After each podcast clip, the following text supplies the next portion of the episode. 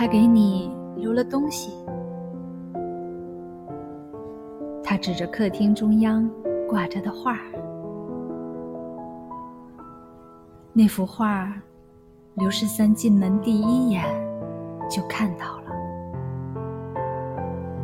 最后几天，他拼命画。他说：“画的名字叫《一缕光》。”我不明白这个名字的意思。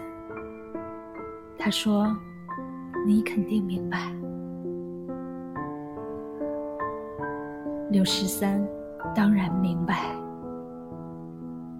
他站在画前，那是幅水粉画，矮矮院墙。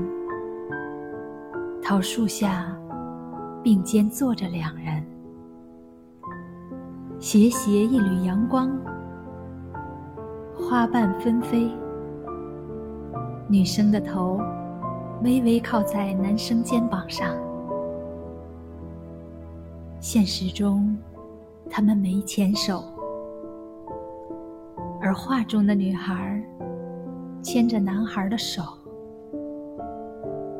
阳光下的幸福美好，倒看不清。